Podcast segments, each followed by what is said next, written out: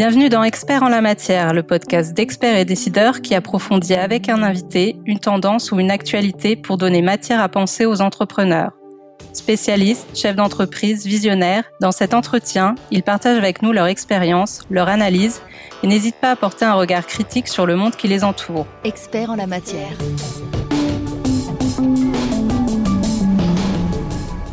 Aujourd'hui, nous recevons Arnaud Marion. Bonjour. Bonjour. Merci d'être avec nous pour cet épisode d'Experts en la matière. Alors, vous êtes spécialiste de la gestion de crise avec plus de 300 dossiers à votre actif et notamment des cas emblématiques comme le groupe Doux ou l'opérateur de Velips Povengo vous êtes le fondateur de l'Institut des hautes études en gestion de crise qui forme les dirigeants. Vous êtes également l'auteur de Partout je passe les mêmes erreurs et vous sortez un nouveau livre, donc 21 semaines pour se relever de la crise. Alors euh, depuis plus d'un an, nous vivons une crise exceptionnelle. Est-ce que vous avez été beaucoup sollicité euh, par les chefs d'entreprise ou par le gouvernement euh Oui, euh, clairement les deux d'ailleurs, où j'ai des échanges très réguliers. Beaucoup de, de, Alors en un an, la situation a beaucoup évolué en fait. Il y a un an, on était vraiment dans des questionnements philosophiques en se disant on vient de rentrer dans un confinement, quand est-ce que ça va s'arrêter? Moi j'ai fait mes premières euh, webconférences euh, deux jours euh, après le, confinement du mois de mars, de façon un peu improvisée, et puis ça a eu beaucoup de succès. Donc tout au long de l'année 2020, moi j'ai rencontré 4000 personnes via des, plateformes et 2500 chefs d'entreprise. Ça m'a permis de recueillir beaucoup de questions. Euh, aujourd'hui, on, sait, on a le recul pour savoir deux choses. Euh, d'abord, une fois que la vie redevient normale, qu'on sort du, du confinement, en fait, l'activité économique peu ou prou redevient normale. Et la deuxième chose que l'on sait, c'est que finalement, les entreprises n'ont pas été autant touchées que ça, et on en a la preuve à travers les chiffres de faillite. En revanche, celles qui souffrent le plus, ce sont celles qui auront été touchées par des fermetures administratives. Alors, on pense immédiatement, bien sûr, aux bars et aux restaurants, beaucoup les commerces, bien évidemment euh, le secteur du tourisme, et puis par voie de, de conséquence, tout ce qu'il peut y avoir concernant euh, l'aérien euh, notamment. Et puis ça a mis en évidence aussi des évolutions euh, fondamentales euh, finalement dans les modèles économiques. Euh, l'économie s'est digitalisée, ça a demandé beaucoup plus d'agilité et euh, du premier réflexe de se dire bon bah on est dans le quoi qu'il en coûte et on va juste attendre. Finalement très très vite, en quelques jours, les chefs d'entreprise se sont adaptés d'une façon extraordinaire et ont pris les devants en fait. C'est pas trop dans la mentalité des chefs d'entreprise d'être subventionnés et d'attendre des aides, c'est davantage dans la leur vouloir travailler. Donc il y a plutôt eu un, combat pour, euh, pour travailler. Aujourd'hui, les vrais sujets à traiter sont complètement de nature différente. La liquidité a été assurée par les mesures gouvernementales. En partie, l'indemnisation, en tout cas à travers une grosse mesure qui est le chômage partiel. Aujourd'hui, davantage, ils sont concentrés sur leur solvabilité et les problèmes euh, d'endettement. Vous disiez justement que finalement on n'a on, pas eu une, une, vague de défaillance euh, d'entreprise, mais euh, mais est-ce que la tendance euh, n'est pas en train de, s'inverser aujourd'hui, notamment à l'étude Altares qui était parue en, mars, je crois.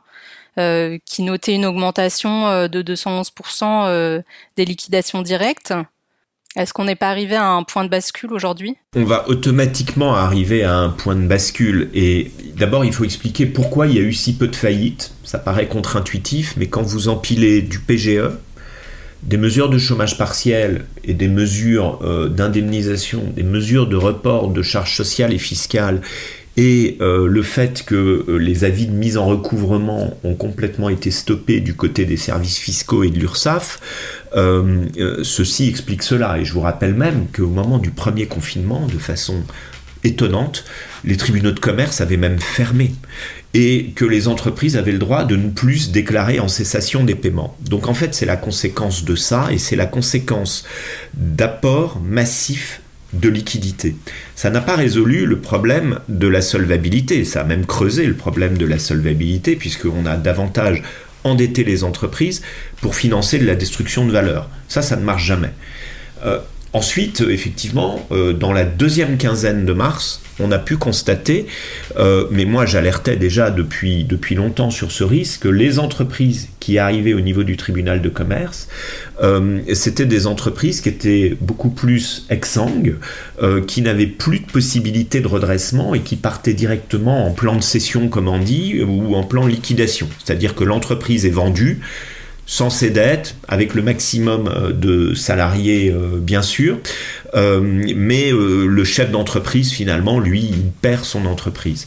Et ça, c'est, c'est, je dirais, pas la conséquence de la pandémie euh, ou des aides qui n'auraient pas été adaptées, c'est davantage la conséquence des réflexes des chefs d'entreprise d'éviter absolument d'aller au tribunal de commerce, qui est toujours une erreur.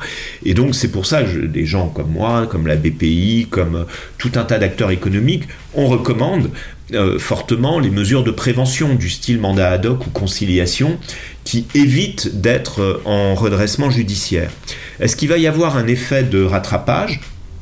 On le pense, logiquement, on devrait rattraper les faillites qu'on n'a pas eues, plus l'excès de faillites dû euh, à, la, pandémie. Euh, je pense que tout ça va donner un effet retard. Euh, on ne voit pas des chiffres phénoménaux en ce moment. on pense que ce sera certainement pas avant le mois de septembre. Et tout dépendra des mesures d'aide qui seront reconduites. Si ad vitam aeternam, on est en train de reconduire le fait qu'on rembourse pas tout de suite son PGE, ou voire même qu'on peut avoir des facilités pour obtenir euh, des aides ou des crédits, on repoussera les problèmes devant. Je ne pense pas que ce soit une bonne chose, parce que vous savez, les économies modernes, elles vivent aussi de ce que Schumpeter appelait la, destruction créatrice, c'est-à-dire que euh, des entreprises qui ferment, ou euh, qui euh, sont liquidés, ça fait partie des gains de productivité annuels. Il faut quand même être conscient que sur le plan macroéconomique, c'est 40% des gains de productivité sont liés aux liquidations ou faillites d'entreprises ou fermeture d'entreprises. Vous savez, quelqu'un qui prend sa retraite, qui ferme son entreprise et puis qui finalement ne la fait pas euh, reprendre. Et je pense qu'il faut qu'on fasse attention, euh, de la même façon que on a un peu trop vécu euh, avec des chiffres euh, très angoissants tous les jours, de nombre de malades, de morts ou autres avec la pandémie. Il ne faut pas trop qu'on vive avec les chiffres. Ce qu'il faut, c'est accompagner la sortie de crise et la transformation des entreprises. Moi, ce que je sais, et c'est le combat que j'ai, par exemple, pour les commerces, mais également pour les PME et les ETI, c'est que des entreprises surendettées ne s'en sortiront pas parce qu'elles n'arriveront pas à rembourser leurs dettes. Donc il va falloir résoudre le double problème d'augmenter les fonds propres des entreprises et d'arriver à diminuer leurs dettes et de voir comment on va consolider toutes ces dettes accumulées. Moi, je prends l'exemple des, groupes de commerce, des enseignes, vous savez, d'habillement. Hein, ce sont celles qui sont le plus touchées. Euh, si vous euh, regardez, ou les groupes de jouets, par exemple, elles ont empilé du PGE, des reports de charges sociales fiscales, de la dette de loyer et des dettes fournisseurs. Le jour où il faut tout rembourser simultanément, ce n'est plus possible. Et donc justement, la discussion que j'ai eue avec le ministre de l'économie et des finances, monsieur le maire, c'était comment peut-on faire pour euh, aider ces entreprises justement, puisqu'elles étaient viables avant, à rester viables après? Sans expropriation finalement euh, des chefs d'entreprise. Moi, je défends les entrepreneurs en fait. Euh, je défends pas forcément le fait que l'entreprise perdure, mais sans l'entrepreneur qui l'a créée, parce qu'il n'est pas responsable de la pandémie. Tout pas que ça meurt. Cette question de, la dette, euh, est-ce que vous craignez que ça, fasse un effet boule de neige? Alors, vous savez, aujourd'hui, plus personne fait vraiment de prévision parce que euh, comme les mesures d'accompagnement changent à peu près tous les mois, euh, ça remet en cause finalement les, prévisions. Moi, je pensais euh, vraiment que vers le mois d'octobre de l'an dernier, on aurait un retour euh, des, faillites en l'état de ce qu'on voyait en août des mesures d'accompagnement. Il y a eu, euh, les PGE ont été prolongés d'un an, le chômage, les dispositifs de chômage partiel également, il y a eu les mécanismes de fonds de solidarité, il y a eu les nouveaux confinements, donc, euh, et le deuxième en novembre, le troisième en, avril, euh, plus les mesures de fermeture administrative. Donc, du coup, à chaque évolution, il y a un train de mesure euh, à coût de, milliards. Généralement, dans une année de croissance, on est à 50 000 faillites annuelles. C'est anormal qu'on qu'on n'atteigne pas ces niveaux-là. Donc, on les réatteindra Est-ce qu'il y aura un effet rattrapage? Je le pense. Est-ce que ça peut se faire sur la durée? Certainement. Est-ce qu'à un moment, il y aura des pics? Oui, en fonction de l'attitude des agents économiques. Les agents économiques étant le système bancaire qui finance, hein, ou d'affacturage à un moment, compte tenu de la réglementation prudentielle, ces banques pourront-elles accompagner les entreprises? Et deuxièmement, euh, clairement, l'attitude, bien évidemment, des URSAF, de, tout ce qui est fiscal, social. Finalement, au niveau macroéconomique, ce n'est pas si important que ça, euh, les reports qui ont été accordés. C'est beaucoup, c'est énorme par rapport à d'habitude, mais je dirais que c'est viable. Euh, on n'anticipe pas, vous voyez, euh, le, gouvernement ou la BPI n'anticipe pas un taux de casse très important sur euh, les PGE. Ce sera certainement quelques milliards, entre quelques milliards et 10 milliards, mais certainement pas au-delà, et plutôt autour de quelques milliards. Et pareil pour les charges sociales fiscales, c'est quelques milliards. Mais à un moment, il va falloir qu'on sorte nécessairement de cette justice d'exception. Et puis parallèlement, je pense que le gouvernement sera obligé d'indemniser, mieux indemniser, euh, ce qui aura vraiment été touché euh, directement. Alors, euh, tout le monde pense à Air France, mais il faut penser surtout aux 150 000 commerces, par exemple, à toutes ces entreprises du tourisme. Vous savez, moi, je vis à Londres. les bars, les restaurants, alors chez nous, tout a rouvert, même à l'intérieur. Les commerces ont rouvert depuis le 12 avril. mais vous, la consommation est là. Euh, en revanche, par exemple, vous prenez un lieu comme Harrods, qui vit de la clientèle du Moyen-Orient, de, des pays de langue russe et puis euh, de l'Asie. Euh, à partir du moment où il y a toujours des frontières quasi fermées, sont quasiment pas ouvertes, euh, cette clientèle-là n'est pas là et elle ne draine pas un certain type de consommation en fait. Et, la France est un pays très ouvert au tourisme, c'est-à-dire que vous prenez par exemple des emblèmes comme les Galeries Lafayette ou le Printemps euh, ou euh, l'avenue Montaigne ou autre, et où les palaces ils vivent de cette clientèle étrangère. Euh, si cette clientèle étrangère ne revient pas tant qu'on a des chiffres élevés au niveau de la, de la pandémie, des cas de contamination, et tant que nous n'avons pas un niveau suffisamment élevé et critique de 60% de vaccination, cette clientèle-là ne reviendra pas. Et tant qu'elle n'est pas là, tout ne repartira pas à 100% pour ces entreprises, euh, notamment là du tourisme, euh, qui sont obligées du coup de, s'adapter euh, et, de trouver finalement, par exemple, de, nouveaux débouchés. finalement, la crise, ça peut être aussi une opportunité pour se transformer, non? Je vais vous dire, pas que pour les entreprises du tourisme. Moi, je, je rencontre beaucoup de gens dans le domaine du commerce aujourd'hui. On a vu que c'est même pas la caricature de la, diversification online ou la transformation online, c'est la transformation omnicanale.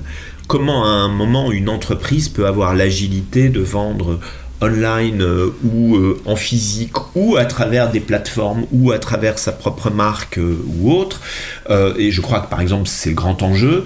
Sur le tourisme, malheureusement, ils dépendent, leur matière première c'est le touriste et le touriste étranger. Donc bien évidemment, vous voyez des des parcs euh, comme euh, Parc Astérix, comme euh, Disneyland ou autres vivent généralement avec la moitié d'une population étrangère, ou des cabarets comme le Lido ou le Moulin Rouge, c'est la même chose, c'est, même encore, encore plus élevé en tout cas, tout chef d'entreprise aujourd'hui est confronté à sa propre transformation. Euh, c'est-à-dire qu'il doit réfléchir sur son modèle, mais surtout se projeter. Et c'est intéressant de voir les pays qui ont rouvert avant, de voir le comportement des, consommateurs. Je pense qu'il y a un an, on se disait, est-ce que la demande va repartir? Aujourd'hui, plus personne ne se pose cette question. Euh, on sait que la demande va repartir. À Londres, il y a la queue devant des magasins pour rentrer dans des magasins, pour euh, acheter.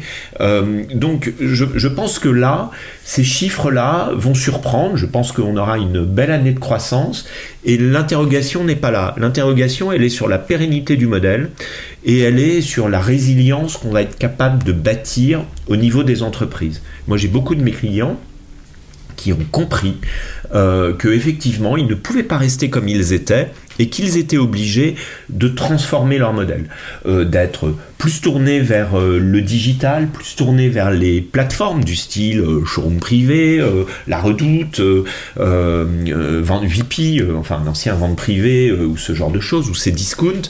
vous voyez, j'ai pas cité Amazon, mais entre autres, il y a Amazon également, qui n'est pas du tout l'ennemi d'ailleurs du commerce. Moi, je cesse de dire, arrêtons d'opposer toujours les, agents économiques les uns aux autres. Et je crois qu'aujourd'hui, moi j'ai vu beaucoup de chefs d'entreprise qui justement me disaient euh, euh, on a compris qu'il fallait se transformer, on a compris ce que c'était que la transformation, mais on ne sait pas comment faire. C'est d'ailleurs pour ça que j'ai fait ce deuxième livre, 21 euh, semaines pour se relever de la crise et comment établir la feuille de route de son entreprise, en fait, à la manière d'une cure de remise en forme.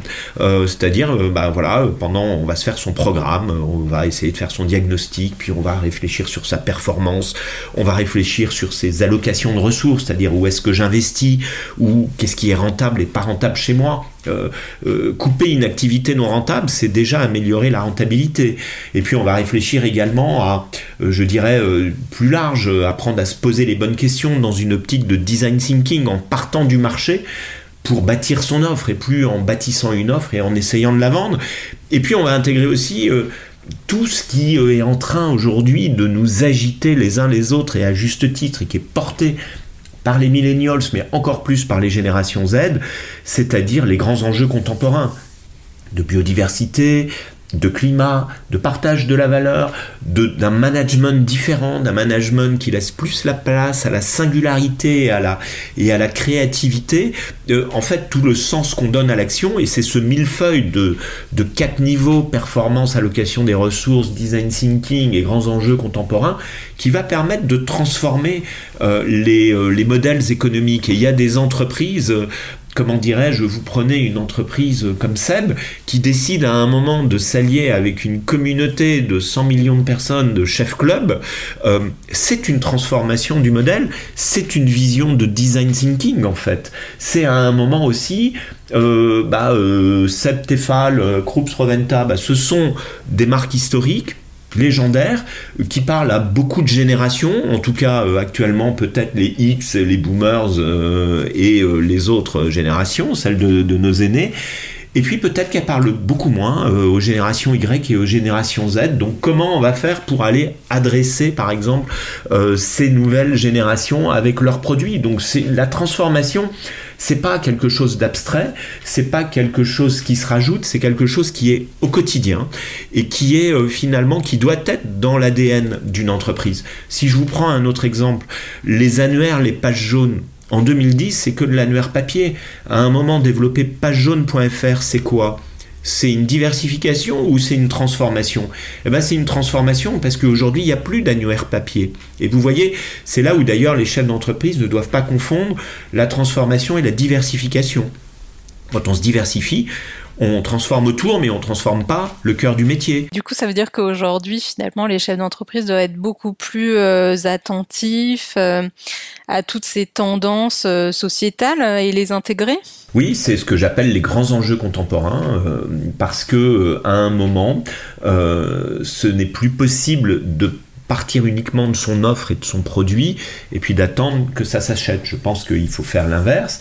Et les grandes tendances sociétales, toutes ne sont pas bonnes euh, à prendre, mais en tout cas, euh, elles sont à analyser et à, prendre en compte euh, parce que à un moment, c'est comme ça que vous allez vous différencier. Voilà, il y a des plateaux repas qui continuent à utiliser beaucoup de plastique et puis il y en a d'autres, ils sont passés dans des matériaux de type beaucoup plus euh, recyclable, type euh, carton euh, ou autre.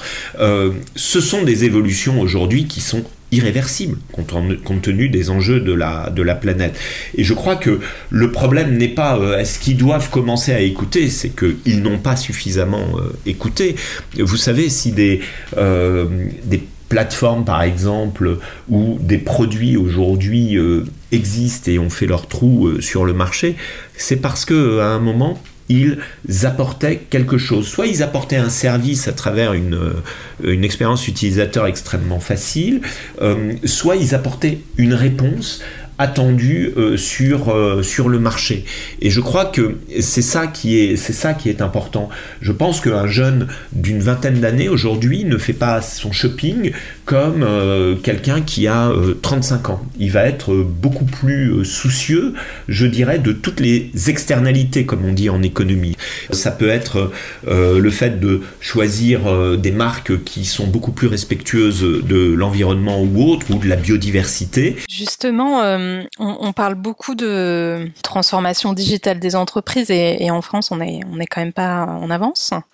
Mais euh, finalement, quand je vous écoute, j'ai l'impression que la digitalisation, si on réfléchit pas à son positionnement, euh, finalement, euh, ça apporte pas grand-chose, quoi. C'est exactement le, problème. C'est pour ça que je, d'ailleurs, moi, vous m'entendez pas dire il y a la transformation digitale. Je dis il y a une approche de design thinking. Dedans, je mets l'innovation, je mets la tech, je mets le digital, et je mets l'expérience utilisateur pour euh, être adressé euh, de façon très correcte, euh, ce que j'appelle le go-to-market, le rapport au marché. Donc oui, aujourd'hui, transformer son entreprise. D'ailleurs, les cinq premières semaines de mes 21 semaines euh, pour se relever de la crise sont consacrées au diagnostic. L'autodiagnostic du chef d'entreprise, le diagnostic avec les collaborateurs, le diagnostic avec euh, les parties prenantes externes, euh, avec ses clients, avec ses fournisseurs, et puis l'observation des tendances du marché. Il se passe quoi? En fait Il se passe quoi ailleurs? Comment j'agis euh, Comment je vais réussir à agir à travers euh, le digital? Vous voyez, euh, les petits commerces qui disaient non, non, mais moi, le click and collect, tout ça, etc., j'en ferai jamais. Eh bien, ceux qui ont réussi dans les quartiers à se transformer en click and collect. Moi, j'ai vu des, des, restaurants à Paris à côté des, lieux où je, vais quand je, vais à Paris, je ne suis pas beaucoup allé en un an, mais euh, si vous voulez, qui, tout d'un coup euh, étaient des brasseries qui avaient pignon sur rue et qui se sont décidés d'apporter un service et de faire de la vente à emporter. Euh, très honnêtement, c'est pas pour gagner de l'argent c'est davantage pour offrir un service. Mais ces gens qui euh, ont, pris euh, tout d'un coup leur métier comme un service, ils ont changé inévitablement leur relation client et leur rapport par rapport au quartier. Et vous voyez, euh, on a vu que l'expérience utilisateur et la relation client, l'expérience client, elle pouvait se situer avec un petit commerce traditionnel en fait. Voilà. Et, je crois que c'est ça les vraies clés de euh, la transformation. Le digital n'est qu'une fraction, euh, bien évidemment, de ces enjeux de transformation et de design thinking. Et pour revenir sur, euh, sur justement sur, sur votre nouveau livre, donc j'ai bien compris que la, première phase, la première grande phase, c'est du coup l'interrogation sur, sur son business model et la réflexion. Quelles sont les, grandes autres phases? C'est ce que j'évoquais tout à l'heure, c'est euh, réfléchir à sa performance. Euh, ça c'est quelque chose que tout le monde euh, comprend, comment je suis compétitif, comment je suis rentable, comment je suis profitable, et à quel endroit je suis profitable, à quel endroit je ne le suis pas, à quel endroit je, suis, je le suis moins euh, la troisième phase, c'est euh, tout ce qui est allocation des ressources, c'est ce dont je viens de parler, c'est l'analyse de la chaîne de valeur. Et donc, euh, c'est davantage sur les projections, et c'est qu'est-ce que je fabrique, qu'est-ce que je sous-traite, qu'est-ce que j'achète, qu'est-ce que je veux réinternaliser, qu'est-ce que je veux externaliser. C'est la souveraineté de l'entreprise, en fait, ni plus ni moins. Euh, la quatrième notion, c'est cette réflexion transversale de design thinking, parce que tout part du marché, et tout part des tendances du marché et des tendances euh, sociétales. Euh, et donc comment moi, je vais apporter une réponse à mes clients et à mes utilisateurs et puis euh, la cinquième phase, bien évidemment, qui est simultanée, tout ça, ce sont ces grands enjeux contemporains euh, de, de, grandes réflexions sur euh, le climat, sur la biodiversité, sur le réchauffement climatique, sur qu'est-ce que je peux produire en diminuant mes externalités négatives et si possible en, en augmentant les externalités positives. Donc c'est ça pour le chef d'entreprise de bâtir sa feuille de route de transformation. Ça prend du temps, mais pas tant que ça. Euh, et il faut le faire euh, avec méthode et comme un rituel. Moi, dans mon livre, je dis vous prenez tous vos vendredis et vous considérez que vous gérez les affaires courantes du lundi au jeudi et tous les vendredis pendant 21 semaines, ce sont des rendez-vous fixes pour vous, vos collaborateurs proches, et c'est là où vous allez placer vos réunions parce que vous savez, le, le quotidien prend toujours le pas sur euh, les transformations et sur les grandes réflexions transversales.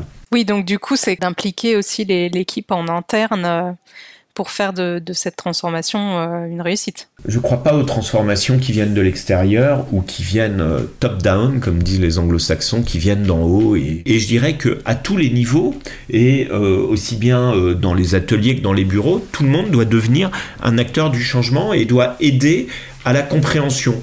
Et les acteurs du changement, il ne faut pas aller les chercher à l'extérieur, ils sont à l'intérieur. Mais justement, pour si on prend l'exemple d'un dirigeant euh, d'une petite PME, euh, ça veut dire, il s'appuie sur qui finalement pour engager cette transformation? Son expert comptable euh? À l'intérieur, déjà, il va avoir, je sais pas, un responsable commercial, un responsable comptable, un chef d'atelier ou un chef de la logistique, même dans des entreprises qui ont 10, 20, 30 personnes, si vous voulez. dans les entreprises plus grandes, il y a des comités de direction Hein.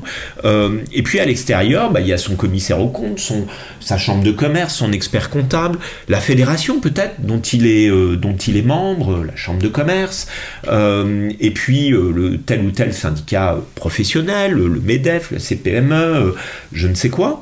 et puis et puis bah il y a des cabinets de conseil aussi qui existent. Hein, quand on se dit mais moi je ne sais pas comment analyser les tendances du marché. J'aimerais juste parler un petit peu de, l'Institut des autres études en gestion de crise. Euh, vous l'avez lancé en, 2020. Est-ce qu'aujourd'hui, finalement, c'est indispensable pour les chefs d'entreprise de se former à la gestion de crise?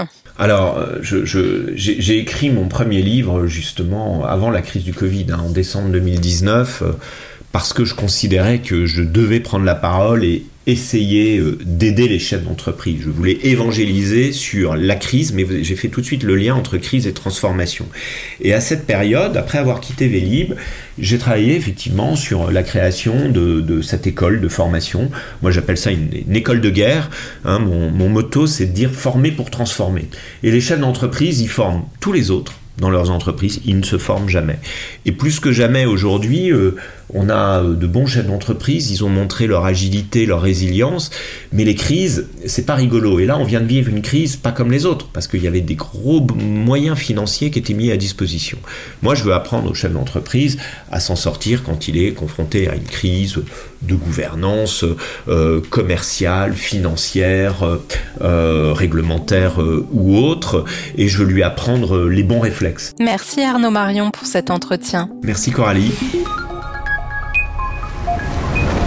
Les podcasts de la chaîne Expert et Décideur sont disponibles sur le site expertetdecideur.fr et sur toutes les plateformes d'écoute. N'hésitez pas à vous abonner, à laisser votre commentaire et à liker. La chaîne Expert et Décideur.